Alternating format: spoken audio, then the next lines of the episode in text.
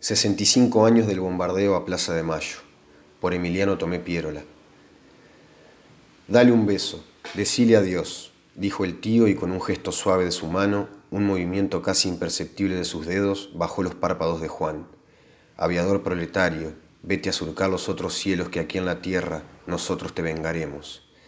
Las lágrimas dejaron un reguero sobre el rostro de mi tío, se deslizaron a lo largo de sus bigotes morsa y en gotas cayeron al suelo. Yo no podía llorar, tampoco podía hablar. Una mano invisible me aferraba a la garganta y aparté la mirada del cuerpo de Juan. En ese momento desde el cielo otra vez escuchó un ruido de motores. Alguien exclamó, A tierra, a tierra, vuelven los aviones. El párrafo anterior pertenece a un cuento escrito por José Amorín titulado Murió por Perón, en el que el autor narra la historia de dos grupos de niños de un barrio de Villa Crespo, provincia de Buenos Aires, que estaban enfrentados por cierto, cierto control territorial en el contexto de mediados de la década del 50. Juan era canillita, huérfano de padre y soñaba con ser aviador. José era nieto de inmigrantes, vivía con su madre en la calle de profesionales y comerciantes. Ambos eran los respectivos cabecillas de las banditas enfrentadas. En el transcurso del cuento, Juan y José van construyendo una amistad desde la rivalidad, que representa cierta división entre las capas medias y bajas durante el peronismo. Sin embargo, su amistad termina abruptamente interrumpida. El desenlace del cuento, con la muerte de Juan, alude a uno de los sucesos más violentos de nuestra historia, en el que se cristalizó de un modo inédito el odio que las clases dominantes del país sentían hacia los sectores populares. El 16 de junio de 1955, 34 aviones militares pertenecientes a la aviación naval algunos con el símbolo de Cristo vence, dispararon innumerables cantidades de balas de 7,5 milímetros y 20 milímetros y descargaron más de 13 toneladas de bombas sobre la Plaza de Mayo, la Casa Rosada y el edificio de la Confederación General del Trabajo. Los bombardeos a Plaza de Mayo dejaron un saldo de 364 muertos y 800 heridos entre la población civil. Los mismos sectores que acusaban de nazifascista al general Perón cometieron un delito solo comparable al bombardeo de la ciudad española de Guernica por los aviones nazis en 1937.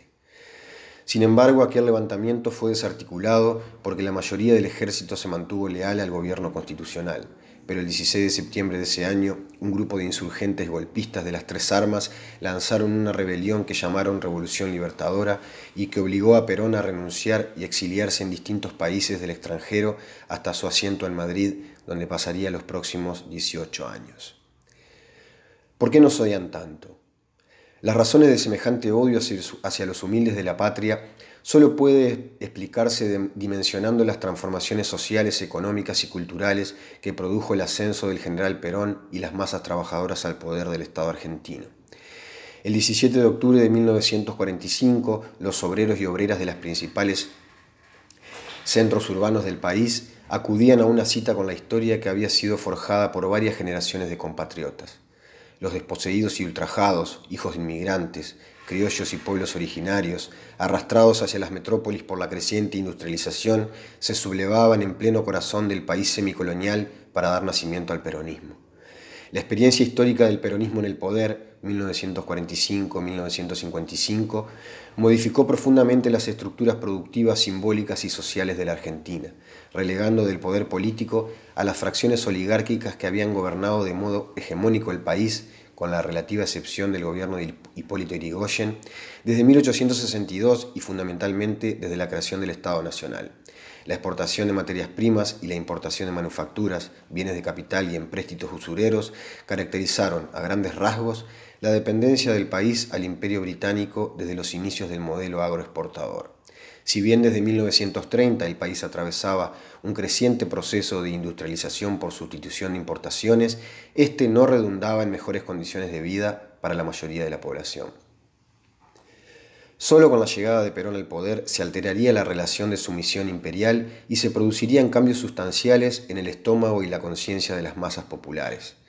La nacionalización de áreas estratégicas de la economía, como los depósitos bancarios, los recursos naturales, los ferrocarriles, las telecomunicaciones, la distribución de la renta agraria diferencial, el sufragio femenino, los créditos para la industria, los contratos de trabajo, las indemnizaciones, las leyes de previsión social, las jubilaciones y pensiones, el pleno empleo, los altos salarios, las vacaciones pagas, la creación de 8.000 escuelas, 500.000 viviendas, la reducción del analfabetismo al 3% en el país, los hogares escuela y hogares para ancianos, la gratuidad universitaria, la ciudad infantil, el estatuto del peón, constituyen algunas medidas de gobierno que ejemplifican lo mencionado anteriormente.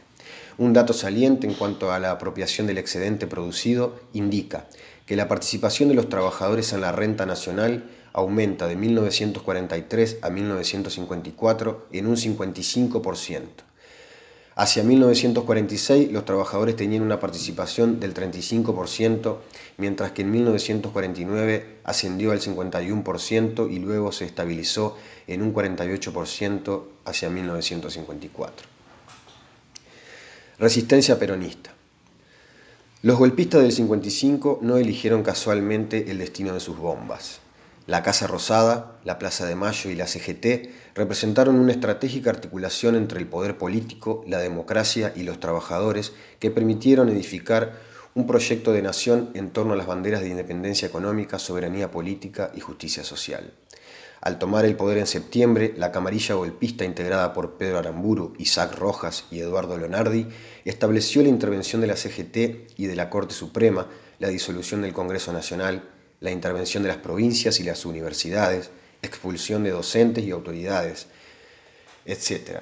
El decreto 4161, que buscaba prohibir cualquier tipo de simbología peronista, revelaba el deseo delirante de las clases dominantes de borrar de un plumazo la experiencia peronista grabada a fuego en la piel de la clase obrera.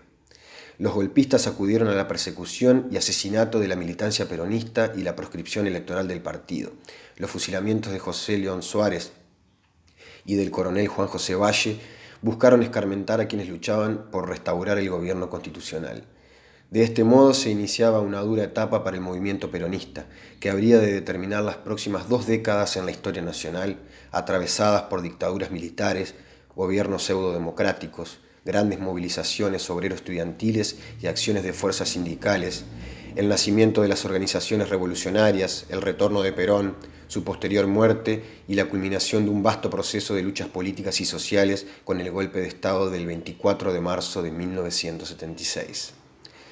65 años. A más de seis décadas de los bombardeos y del golpe de Estado de la Revolución Fusiladora, la patria se sigue dirimiendo entre quienes pretenden un país donde cabe un tercio de la población, civilizado y blanco, europeísta y domesticado al capital transnacional, y quienes soñamos una patria que incluya dignamente a los cabecitas negras, los descamisados, las mujeres, los pueblos originarios, los ancianos y los niños. Hace más de seis décadas, desde el mismo cielo que Juan soñaba atravesar volando, cayeron las bombas de la oligarquía. Desde los mismos aviones que algún día él pilotearía orgulloso en defensa de su patria y su pueblo, llovieron las balas que truncaron su feliz infancia. A más de seis décadas y a pesar de las bombas y fusilamientos, los peronistas seguimos vivos. Hace, hace 65 años de su muerte inventada, es nuestro deber devolverle a Juan su cielo, porque sabemos que aunque sea ficción, Juan existió.